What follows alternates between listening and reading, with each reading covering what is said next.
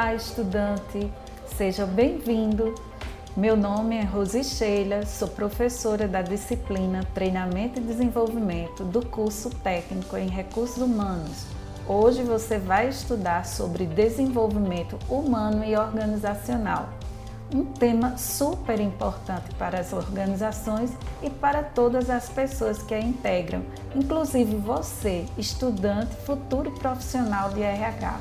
E olha só, além desse podcast, você deverá assistir a videoaula, concluir a leitura do e-book e responder às avaliações.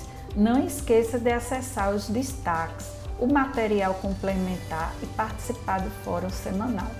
Fica ligado nos prazos, não deixa para depois, ok? Veja como já avançamos nessa disciplina.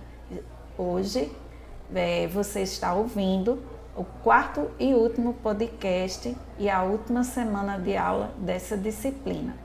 Nessa quarta unidade, você vai conhecer o desenvolvimento de competências, competências e mercado de trabalho contemporâneo, desenvolvimento de competências no é, contexto organizacional, desenvolvimento de equipes, é, desenvolvimento em âmbito individual, o planejamento para aposentadoria, desafios do desempenho, é, do desenvolvimento de competências e as tendências de desenvolvimento.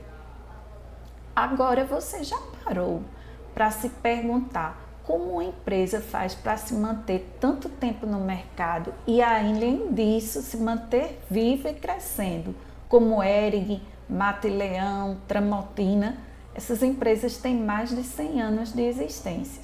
Então, um dos pontos que uma organização faz ser longeva e lucrativa tem a ver com o desenvolvimento organizacional, uma prática que olha tanto para dentro da companhia como para fora e olha para o futuro, identificando as possibilidades de otimizar o seu negócio mas como o desenvolvimento organizacional pode ser colocado em prática na sua empresa?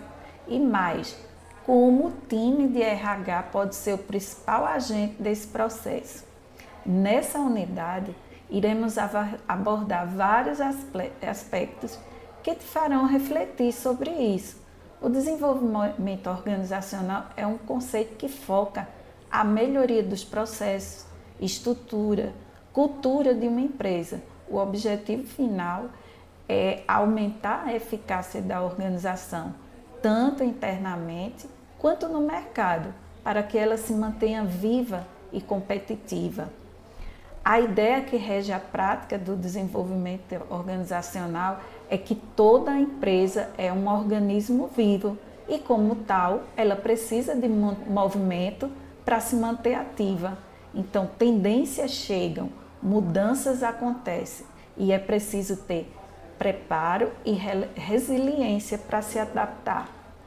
Uma vez que toda organização é composta por pessoas, elas precisam estar em um ambiente que traga clareza sobre quais metas de desenvolvimento devem ser alcançadas e até mesmo para não ser surpreendidos pelos fatores externos.